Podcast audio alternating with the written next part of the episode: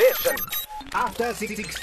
さあ、ここからは一流キュレーターから厳選した情報を伺うカルチャートークのコーナーです。今夜は24-7レコードの八幡浩二さんをお迎えしています。よろしくお願いします。はい、よ改めておろしくお願いし願いします。ますえー、岩田浩二さん、えー昨年9月6日木曜日にこの番組でやったサウンドクラッシュ特集の際に、えー世界が誇るね、サウンドシステム、えーマイティクラウンのお二人、マスターサイモンさんとサミティさんとともにご出演いただきました。はその説は大変ありがとうございいえいえ、あましたりがとう。ございました。ということで今夜はね、まあ、非常に恐縮なんですが、えー私どもライムスター新曲予定や未定でと絡めて、まあ、最新レゲエ音楽事情というかこの辺りを教えていただこうかなとはい。思っております。はい、はい。まあ日本人は特にね日本は特に夏だレゲエだみたいなのそうがねね。ありますからうね。ん、だから正直、その、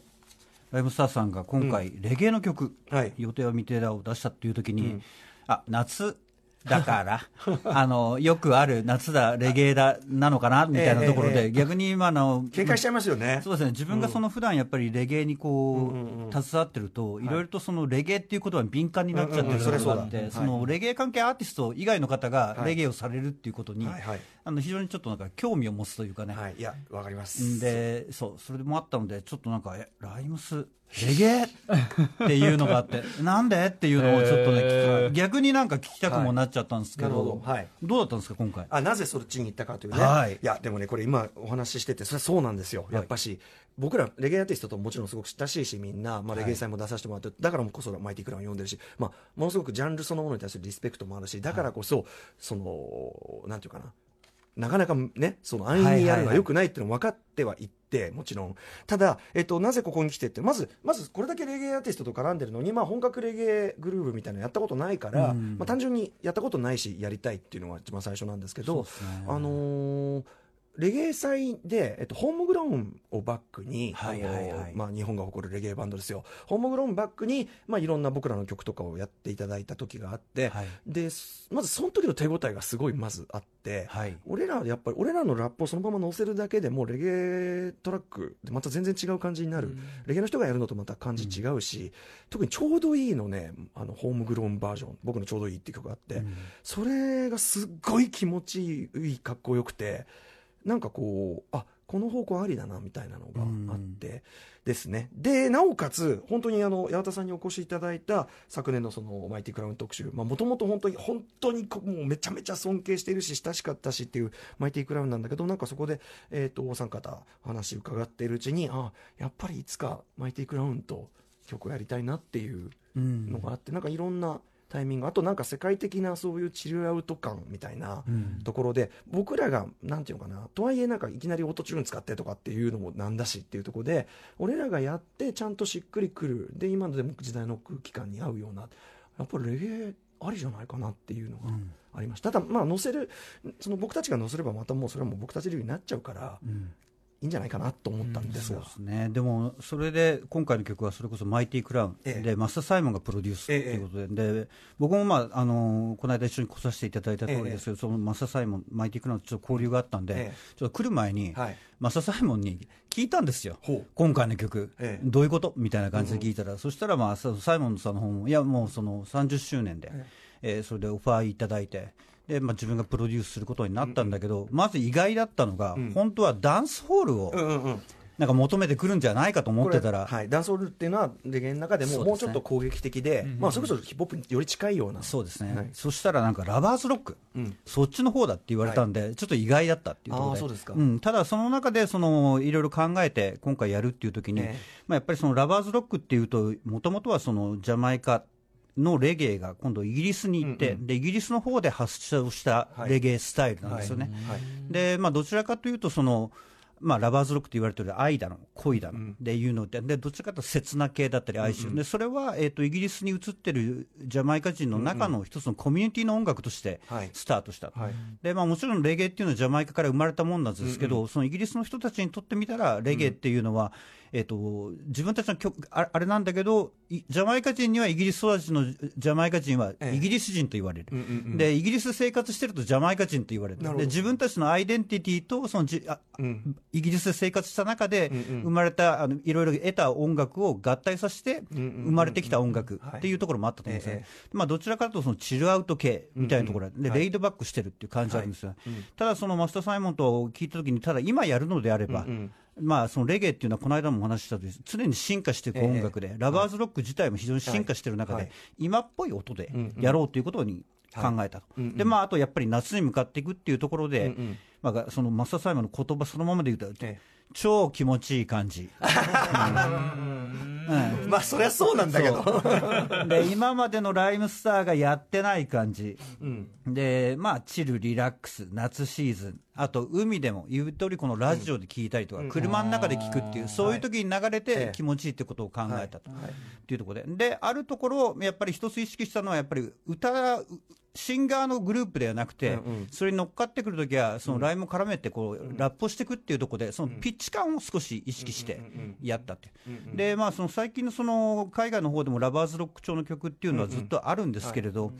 特にそのサイモンが意識したっていうのが、去年にですね、うん。あのエステルうん。というアーティストが、ラバーズロックっていう、まんまそのアルバムタイトルに使ったアルバムを出したんですよね。はいはいでこれがまあそのマスター・サイモンの中では去年一番もしかしたら聴いたアルバムかもしれない、うんうんうんうん。でそれも単純に気持ちよかったから、うんうんうん。でこのエステルっていうのも実はイギリス育ちなんですけれど、ジャマイカ人じゃなくて、まあ、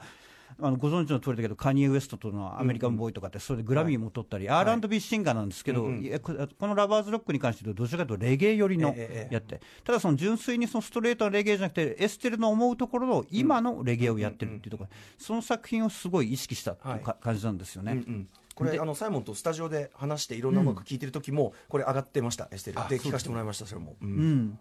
でまあ、そそのエステルのラバーズロックのイメージをちょっと意識したというところで、はい。えー、と一発いきましょうかじゃあ。そう一発いっちゃいましょうか、まあ、はい。例えばこういう曲ですよって、これはそのエステル・ラバーズロックの1曲目に入ってるんですけど、So Easy っていう曲で、これはえルーク・ジェームス、これもえ UK の R&B シンガーなんですけど、をフューチャーした曲なんですけど、これを少しイメージしたっていうところで、えーちょっと聞いてください、エステルで So Easy フューチャリングルーク・ジェームスです。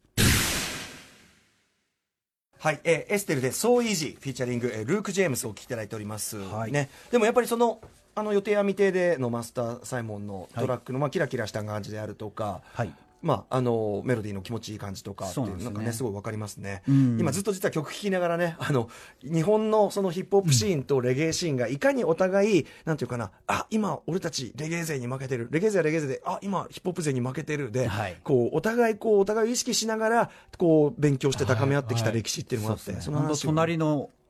人たちっていう感じで、ね。まあ、ジャンルとしてはあのレゲエはヒップホップのお兄さんだと思ってるんではい。うん。えーということで、えーエステルお聞きいただきました。はい。はい。まあ、ということであの、ありがとうございます、ちょっと予定は未定関係の話はい、ででもですね、このエステルのラバーズロックもそうですけど、例えば今、あのリアーナがもう次の新作がレゲエアルバムになるとか、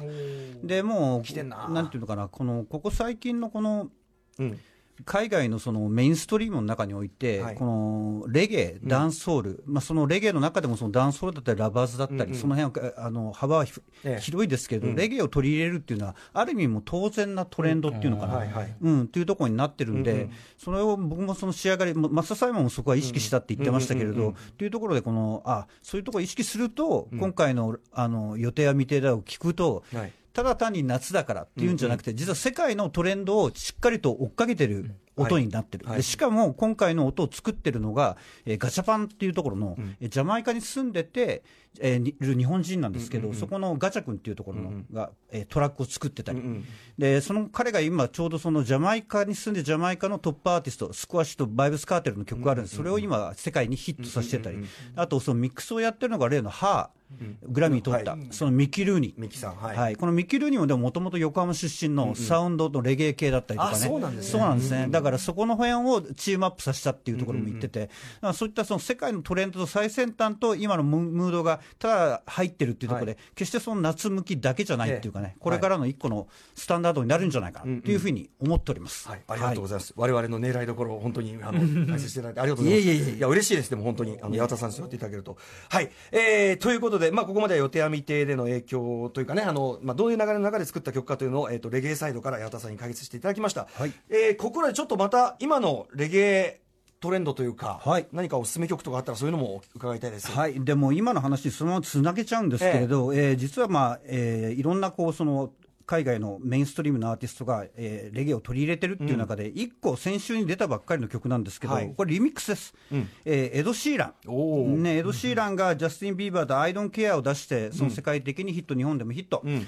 えーしたのをご存知だと思うんです。その最新リミックスが出てるんですけど、ええ。それが、えー、とジャマイカの今、このレゲエうんを聴く上で、ぜひ覚えておいていただきたいアーティスト2名が揃って参加してるんですよね。なるほどで1人はクロニクス、ん。えーこれもまだ20代でアルバム1枚出しただけですけれど、えーレゲエのジャマイカの、もしかすると今のうん。トップアーティストですね。はい。クロニクス。はい、はい。それともう一人が女のアーティストクロニクスが派生してるって言っていいと思うんですけど、若干19歳のコフィーっていうアーティストですね、うん。その2人が参加したリミックスがあるんですけれど、これがもともとこのエド・シーランのトラック自体も、ほぼダンスホールじゃねえかって僕らが言ってたんですけど完全にこれはレゲエだったなっていうことを分からせてくれるリミックスになってるんで、はい。ちょっとぜひね、これを聞いていただきたいと思います。はい。いいですね。はい。えっ、と、ちょっと紹介しちゃいましょう。エド・シーラン、 I don't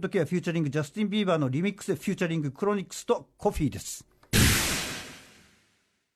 はい、えーエド・シーラン、えー、I don't care フィーチャリングジャスティン・ビーバーのリミックスでフィーチャリングクロニクスとコフィーお聴きいただきました。はいもう一発じゃあ、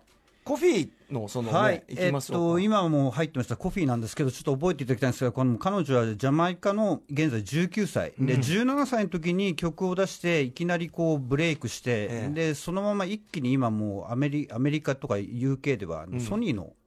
契約、アーティストで、でまあえー先月もその iTunes だったり、そのいろんな部分でそのフューチャリングされて、えーこの一昨日もね、えー UK のグラストンバレーに出てたりとかするんですけども、今、一番その最先端のレゲエをやってるアーティストの子です。ででいわゆるこうあのトラック自体を聞いたら、これがレゲエなのかっていうところもあると思うんですけど、その彼女がその19歳でやってますけれど、女の子で、ジャマイカだろうが、年齢だろうが、性別とか関係なくて、その今はもうジャンルレスだったり、ボーダレスで確かに、そこを超えて、その若い世代が団結して、新しいより良い世界を作っていくっていう、まあなんていうか、えー、とメッセージというか、その人生をもう少しその自分たちで良いものにしていこうっていうところの考え方みたいなのが、このレゲエの一つの持ってる、えーなんていうか、スタイルとはい。あって、えーそれを超えて、うん。いろんなところに進出してるっていうところうんうん。のアーティストなんですよね。はい。で今本当、今誰がレゲエで一番熱いのって言った時に、このコフィコフィがちょっと覚えておいてもらいたいと思ってですね、はい。その中の一番のヒット曲です。はい、えーコフィでトーストです。はい、えーコフィーでトーストをお聞きいただいております最先端、えーレゲエということで、えー今後もちょっとコフィーという名前に聞いたら注目してみてください。はいぜひはい、ということで、えー、八幡さん、えー、と24-7レコードからもお知らせ事などありますでしょうか？はい、まあ、えっと、ここからいろいろね、あの、夏に向けて、夏はレゲエではないですけど、引き続きいろんなレゲエ関係の、ジャマイカ関係の面白い音源の、あの、紹介している、ますので、はいえーもしよかったらサイト等いろいろ確認してもらえたらと思います。はい、またちょっとこの番組でもいろいろ教えてください。ぜひよろしくお願いします。はい、ということで八幡浩二さんでした。ありがとうございました。ありがとうがとうございました明日のこの時間はあの大傑作アニメーション「スパイダーマンスパイダーバース」に参加をされました日本人 CG アニメーター若杉亮さん登場です光栄でございます。After Six Junction.